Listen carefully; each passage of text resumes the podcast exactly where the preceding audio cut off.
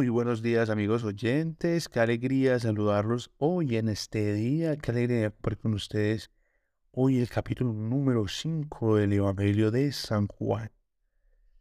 Hoy nos vamos a encontrar con grandes revelaciones en este texto donde el Señor nos va a seguir mandando a una vida de santidad, a una vida de fe, donde vamos a encontrar grandes milagros de parte de nuestro Señor nos vamos a encontrar con que Jesús empieza a volver en, digamos, en un maestro, algo escandaloso para su época, donde el Señor nos muestra que Él viene a nuestra vida a irrumpir con lo tradicional, con lo sencillo, y viene a mostrarnos su amor, su paz, su gracia, pero sobre todo a traernos su reino de amor. Dispongámonos pues en este momento que sea el Espíritu Santo Dios quien traiga esa revelación a nuestros corazones.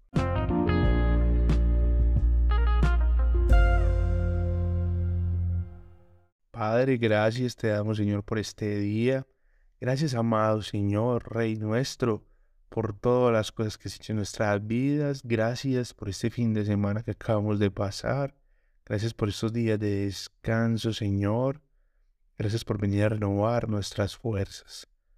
Hoy te pedimos perdón, papá, por todos nuestros pecados, por el juicio acelerado, por las palabras o veces que decimos todo el tiempo, Señor, porque nos cuesta todavía domar nuestra carne. Te queremos pedir perdón, Señor, por que no le tenemos freno a nuestra lengua, porque somos muy ligeros al hablar muy ligeros para juzgar, Señor, y se nos olvida que solo tú eres juez. Te pedimos, Señor, que vengas a traernos revelación con tu Espíritu Santo. Ven, Espíritu Santo de Dios, a nuestras vidas. Tráenos fortaleza, paz, fuerza, la gracia de tu amor, oh Señor. Te pedimos, Espíritu Santo, que nos llenes de valentía para cada día, que nos permita ser testimonios vivos de la obra de Dios en nuestro ser. Ven Espíritu Santo de Dios a hablarnos hoy en este día, en esta palabra. Permítenos ir acercándonos más a Jesús, ir siguiendo, conociendo a ese Mesías, a ese Señor, a ese Salvador Dios nuestro. Hoy te pedimos, Espíritu Santo, que esa unción descienda sobre nosotros, que la conciencia de juicio, justicia y pecado se haga en nuestra mente, que seamos dóciles a tu palabra y a tu enseñanza, Señor. Hoy yo te quiero pedir por los proyectos de esta semana, por los exámenes de esta semana, Señor, por nuestra salud, por nuestro esfuerzo, por nuestro trabajo, por nuestros proyectos, por las personas con las cuales vamos a hablar, Señor.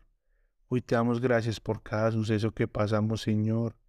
Gracias por las personas que ya no están. Gracias, Señor, por lo que significaron en nuestras vidas. Gracias por las personas que vamos a conocer y lo que van a significar en nuestras vidas. Hoy te entregamos toda herida de nuestro corazón, Señor, para que seas tú sanando y renovando, Jesús. Hoy te entregamos toda falta de perdón, toda rabia que tengamos alojada en nuestros corazones. Hoy tú, Señor Jesucristo, que eres la fuente del perdón, tú que nos perdonas todo, Señor, tú que pagaste por todos nosotros, enséñanos a perdonar al que nos ofende.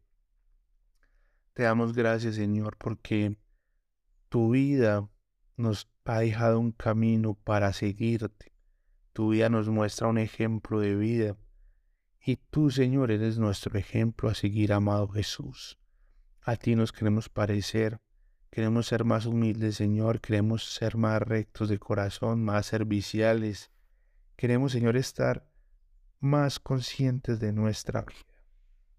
Espíritu Santo Dios, yo te pido pues en este momento que nuestros ojos espirituales se abran, que haya revelación a nuestros corazones, que esta palabra que vamos a leer a continuación nos hable al corazón, que nos permitas sanar, Señor, porque todos nos queremos sanar, todos queremos renovar nuestra vida y estar más cerca de ti. Así pues, papá, yo todo esto lo he orado en el nombre poderoso de nuestro Señor Jesucristo. Amén, amén y amén.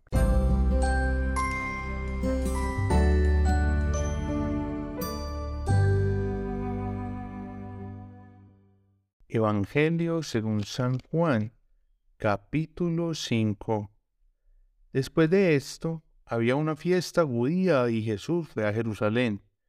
Allí había un estanque con cinco pabellones que quedaba cerca de la puerta de las ovejas. En arameo se llamaba Bethsaida. Debajo de esos pabellones había muchos enfermos acostados. Unos eran ciegos, algunos cojos y otros paralíticos. Entre ellos estaba un hombre que había estado enfermo durante treinta y ocho años. Cuando Jesús lo vio acostado ahí, y supo que había estado enfermo tanto tiempo, le dijo, ¿Te quieres sanar? El enfermo respondió, Señor, no tengo a nadie que me meta en el estanque cuando el agua se empieza a mover. Cuando estoy cerca del estanque, alguien se me adelanta y se me mete antes que yo. Jesús le dijo, Levántate, recoge tu camilla y camina. El hombre quedó sano inmediatamente, tomó su camilla y empezó a caminar. Esto fue en un día de descanso. Por eso, algunos judíos empezaron a decirle al hombre que había sido sanado, Hoy es día de descanso, no se puede cargar una camilla. Él les dijo, El que me sanó me dijo, Recoge tu camilla y camina. Ellos preguntaron, ¿quién fue el que te dijo, recoge tu camilla y camina? Pero el hombre que fue sanado no sabía quién era, porque Jesús había desaparecido entre la multitud. Después Jesús lo encontró en el área del templo y le dijo, Mira, estás sano, así que no peques más o te pasará algo peor. El hombre fue y le contó a esos judíos que Jesús lo había sanado. Por eso ellos comenzaron a perseguir a Jesús, por hacer esto en el día de descanso. Pero Jesús les contestaba, Mi Padre nunca deja de trabajar, así que yo también trabajo. Por esto los judíos trataban con más ganas de matarlo. No les caía bien porque no cumplía con las reglas del día de descanso. Muchos menos les gustaba que Jesús llamara a Dios su Padre haciéndose igual a Dios. Jesús les dijo, la verdad la digo, el Hijo no puede hacer nada por su cuenta, solo hace lo que ve hacer al Padre. El Hijo hace lo mismo que el Padre. El Padre ama al Hijo y le muestra todo lo que hace. Incluso le mostrará hechos más grandes que estos, y ustedes quedarán asombrados. El Padre resucita a los muertos y les da vida. Así también el Hijo da vida a los que quiere dársela. El Padre no juzga a nadie, sino deja que su Hijo juzgue. Decidió eso para que la gente respete al Hijo como respeta al Padre. El que no respeta al Hijo no respeta al Padre. Fue el Padre quien envió al Hijo. Les digo la verdad, si alguien oye mis palabras y cree en el que me envió, tiene vida eterna y no será juzgado, porque ya ha pasado de la muerte a la vida. Les digo la verdad, se acerca un momento importante, y en efecto, ya ha llegado, cuando los que están muertos oirán la voz del Hijo de Dios. Todos el que acepte el que lo que él dice vivirá. La vida viene del Padre mismo. De igual manera, ha permitido que el Hijo pueda dar vida. El Padre también le ha dado autoridad al Hijo para juzgarlo, puesto que Él es el Hijo del hombre. No se sorprendan por eso, porque llegará también el momento en que los muertos que están en sepulcro van a escuchar la voz del Hijo del hombre y saldrán de los sepulcros. Los que hicieron el bien se levantarán para vivir para siempre. pero los que hicieron el mal se levantarán para ser condenados. Yo no puedo hacer nada por mí. Juzgo según lo que el Padre me dice y mi decisión es correcta. Es así porque no trato de hacer lo que yo quiero, sino lo que quiere el Padre que me envió. Si solo yo testifico a mi favor, nadie está obligado a aceptarlo, pero hay alguien que testifica a mi favor, y sé que su testimonio acerca de mí es cierto. Ustedes enviaron mensajeros para escuchar a Juan, y él les dio un testimonio verdadero. Pero yo no necesito que un hombre dé testimonio acerca de mí. Yo solo les digo esto para que ustedes puedan ser salvos. Juan fue uno como una lámpara encendida que iluminaba al pueblo, y ustedes se alegraron de disfrutar de su luz por un tiempo. Pero yo tengo un testimonio de más valor que el de Juan. Las obras que yo hago son mi testimonio. El Padre me dio estas obras para hacer, y ellas demuestran que Él me envió. Hasta el Padre que me envió ha testificado a mi favor. Ustedes nunca han oído su voz ni han visto cómo es Él. El mensaje de mi Padre no viene a ustedes porque no creen en quien Él envió. Ustedes estudian la escritura con mucho cuidado porque piensan que las escrituras les darán vida eterna. Pues esas mismas escrituras son las que dan testimonio de mí pues ustedes no quieren venir a mí para tener vida. No me interesa que ustedes me alaben. Lo que me preocupa es saber que ustedes no aman realmente a Dios. Vengo en nombre de mi Padre y ustedes no me aceptan. Por eso, si viene alguien que hable por su propia cuenta, a ese sí lo aceptan. Les gusta alabarse unos a otros, pero no buscan la alabanza de Dios. Entonces, ¿cómo van a creer? ¿No piensan que yo soy el que los va a acusar delante del Padre? Pues quien los acuse será Moisés, en el que ustedes tienen puesta su esperanza. Si realmente le creyeran a Moisés, también creerían en mí. Moisés escribió sobre mí, pero si ustedes no creen en el que escribió, ¿Cómo van a creer en lo que yo digo?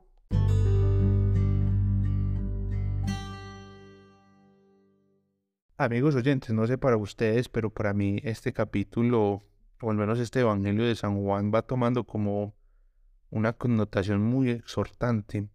Es un capítulo o un Evangelio, pero sobre todo en este capítulo nos empezamos a adentrar, eh, digamos, en un Jesús muy escandaloso, en un Jesús que viene a romper, en un Jesús que nos muestra que está unido a Dios y que Él es Dios. Nos empieza a acomodar esas primeras revelaciones de la Santísima Trinidad que en esa época no se conocía. En esa época no había sino un solo Dios, era Adonai, el único Dios que había, el Dios soberano de todo, Yahvé, eh, que lo iremos conociendo en el Antiguo Testamento a medida que lo vamos leyendo, ¿cierto? Pero acá en este Nuevo Testamento y sobre todo en este Evangelio, en este capítulo 5, arranca con algo muy bonito y es con esta historia del paralítico del estanque de Bethsaida que lleva ahí 38 años trayéndose, tratándose de meter en esas fuentes. Eh, esa era una fuente donde esporádicamente el agua empezaba a burbujear y los enfermos se metían ahí, quedaban sanos. Era como una de esas cosas que Dios hacía como milagrosas para su pueblo en esa época. Pero hay algo muy bonito. En cinco pabellones que tenía este lago, este estanque, eh, había muchos enfermos de toda clase. Y Jesús entra entre todos y sana a uno solo. Él va por uno solo que estaba ahí sentado. ¿Por qué? Creo que eso nadie lo sabría explicar. Solamente nuestro Señor podría decirnos eh, por qué fue solo por uno, habiendo tantos enfermos ahí. Eh, hoy ese enfermo eres tú. Eres tú que está escuchando eso, eres tú que está leyendo esta palabra, eres tú que está leyendo este evangelio. Y el Señor te está preguntando si te quieres sanar. Y que no seas como ese paralítico que empieza a sacar excusas, es que no tengo nadie que me meta al estanque, es que no tengo nadie que me enseñe, es que no tengo a nadie que me muestre. Jesús es el camino, Jesús es el que vino por ti, Jesús es el que vino a sanarte al que tú tienes que acercarte para que todas esas cosas en tu vida pasen es a Él. En el momento en que tú te acercas a Jesús, empiezas a conversar con Él, empiezas a acercarte a Él, tu vida empieza a cambiar. Más adelante, cuando los fariseos están preguntando que quién lo sanó y por qué le está cargando su camilla, eh, y él se vuelve a encontrar con Jesús y Jesús lo exhorta a que no peque más. Y traigamos a eso a nuestra vida y es que miremos dónde estamos poniendo nuestra fe. Después de que nos encontramos con el Señor, después de que estamos buscando aprender en su palabra, en dónde estamos poniendo nuestra fe. Si Él es nuestra fuente, si Él está cercano, si Él es nuestra vida, ¿para qué nosotros tenemos que buscar otras cosas, otras alternativas? dónde poner nuestra fe. Finalmente nos encontramos con el Señor. Él abre nuestros ojos, Él toca nuestros corazones, Él nos sana, Él nos empieza a purificar, Él nos muestra cuáles son nuestros pecados y nos invita a cambiar nuestra vida y a caminar con Él. Realmente amigos oyentes, hagámonos esa pregunta hoy. ¿Dónde estoy poniendo yo mi fe? ¿En qué estoy poniendo mi fe? en artículos, en santos, en otras cosas, en medio, en ángeles, en brujería, en hechicería, en adivinanzas, en buena suerte, en plantas para la energía, eh, en elefantes que brillan de una forma u otra, en Krishna, en Avishnu, en Buda, en esos gaticos que mueven la mano, eh, tantas cosas, tantas cosas que llevamos a nuestras casas y nuestra fe debe estar centrada en Cristo Jesús. Si el Señor fue por ti al lugar donde estabas en miseria, te sacó de la miseria donde estabas, ¿para qué necesitas buscar otras fuentes donde Él no está? ¿Para qué necesitas buscar otros amuletos de buena suerte que finalmente son puertas espirituales al maligno. Si tú desvías tu fe en tantas cosas, eh, digamos que al Señor le va a quedar muy difícil actuar en nuestras vidas. Entonces focalicemos nuestra fe en lo realmente importante, en el que fue por nosotros hasta el estanque de nuestra miseria donde estábamos enfermos, donde nadie nos ayudaba, donde otros nos quitaban el puesto, donde otros nos pisoteaban, nos humillaban y nunca podíamos salir de ahí hasta que nos hemos encontrado con Él. Centrémonos en Él, que Él es nuestra fuente de vida, ya lo hemos visto.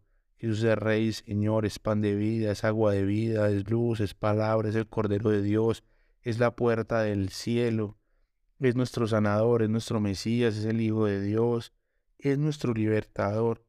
No necesitamos dónde más focalizar nuestra fe. Y eso nos lo reconfirma, em, digamos que en esas discusiones que tiene con, con, con los fariseos. No seamos como esos fariseos que vemos el actuar de Jesús en nuestras vidas, que vemos a ese hombre maravilloso, que vemos a ese sanador, a ese salvador, que vemos a ese amor de los amores que ha dado por nosotros. Y miren eso tan lindo. Dios nunca deja de trabajar padre nunca de trabajar, así que yo también trabajo. El Señor está trabajando en tu vida todo el tiempo. El Señor está trabajando en nuestra vida todo el tiempo. Y nosotros buscando otros ídolos, otras fuentes de fe o algo que nos, digamos, nos acelere los procesos, estamos tratando de matar al Señor en nuestras vidas. Si vemos que Jesús nos sana, nos limpia, nos libera, nos renueva, nos da una nueva vida, nos ha sacado de la fonsa fangosa donde el pecado nos tenía inmersos. No busquemos otras alternativas. es muy claro acá. Jesús está unido al Padre. Es el Padre quien lo ha enviado. Y voy a tocar un tema acá algo delicado, pero me lo acaba de poner el Espíritu Santo. Y digamos que para los católicos, muchos de nosotros hemos llegado al Señor por algún santo. Y nos quedamos pegados de ese santo, porque digamos que creemos que ese santo es quien nos hizo el milagro. Realmente cuando encontramos a Jesús por intercesión de algún santo, eh, no nos debemos quedar pegados ahí. Debemos trascender a lo realmente importante, al encuentro con el Señor. Miren que nos lo dice que nosotros reconocemos, o ellos reconocen que Moisés es quien escribió la ley, pero esa ley hablaba de Jesús, y ellos no se quedaron pegados de Jesús, no reconocieron a Jesús, sino que se quedaron pegados de esa ley. Lo mismo pasa con nosotros, no, es que fulanito me hizo tal milagro, peranito me hizo tal milagro. No, ellos no hacen milagros, los milagros los hace Jesús a través del Espíritu Santo. Los milagros los hace nuestro Padre Dios a través de la muerte de su Hijo Jesús para cada uno de nosotros. Entonces no nos perdamos realmente y no seamos tan necios a la palabra de Dios. El Evangelio nos exhorta realmente a transformar nuestra vida, a dejarnos impactar por el Señor y a salir a contar el Evangelio. El Señor viene a darnos esa vida en abundancia. Él nos la quiere dar. Nadie nos está juzgando, el Señor nos perdona. En este Evangelio nos va a hablar mucho el Señor del perdón que tiene para con nosotros y nos envía a no pecar más. Y creo que desde esta mañana que estaba haciendo mi devocional, me lo pone mucho el Señor. Nosotros tenemos batallas contra el pecado, pero en estos casos es como ese pecado contra Dios de no creer que Él es suficiente.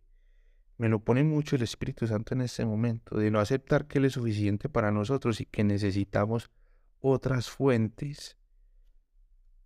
Realmente Jesús no es suficiente para nosotros. ¿Qué está pasando con nuestras vidas ahí? Digamos, amigos oyentes, que cuando nos acercamos a esta palabra, cuando nos acercamos a la palabra de Dios, nos va exhortando muy fuerte, nos va haciendo un llamado muy fuerte y nos va tocando en el corazón punticos muy sensibles de nuestra vida.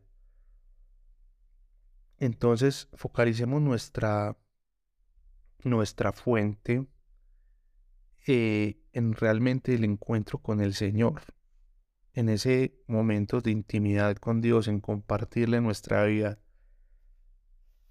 También me he encontrado mucho, y me lo pone el Espíritu Santo en este momento, con hermanos de las iglesias evangélicas que se pegan muy fuerte de que la escritura es el poder, que la Biblia tiene toda la autoridad y se olvidan de que la Biblia está hablando desde Jesús.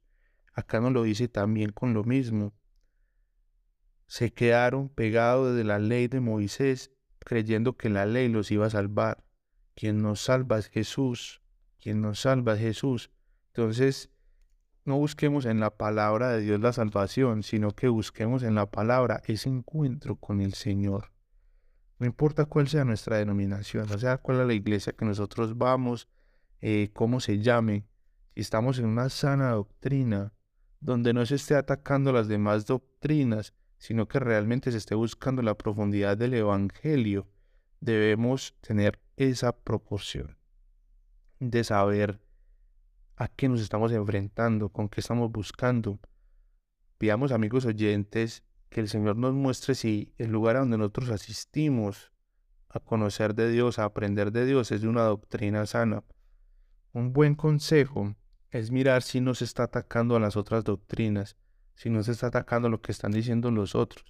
El papel de Dios no es dividir, es que cada uno, cada uno de nosotros tenga ese encuentro personal con el Señor. Y una sana doctrina la podemos encontrar donde nos están llevando cada uno de nosotros en ese crecimiento personal del encuentro con Cristo. El Señor no vino a dividir, no vino a atacar unos con otros, el Señor vino a unirnos, vino a renovar nuestra fe y a que todos en el Espíritu Santo lo estemos buscando. Entonces, vamos a un criterio muy profundo que la palabra de Dios alumbre nuestro camino para saber dónde nos estamos congregando y si lo que nos están enseñando es verdadero, si es bueno y si es sano. Seamos muy cuidadosos em, con lo que estamos aprendiendo y sobre todo quién nos está hablando. No traguemos entero. Eh, muy bien amigos oyentes, creo que ha sido un capítulo que nos ha exhortado bastante, donde el Señor nos ha llamado, digamos, a un balón de orejas, nos ha puesto como estemos muy atentos a realmente dónde está nuestra fe y lo que estemos aprendiendo. Y sobre todo reconozcamos que Él fue hasta ese lugar de miseria donde estábamos y nos sacó de allá. Así que peguémonos de Jesucristo, el Espíritu Santo, y el Padre. Muy bien amigos oyentes, que el Señor los bendiga en abundancia, tengan un feliz resto de día, una feliz semana y nos encontramos mañana con el capítulo número 6.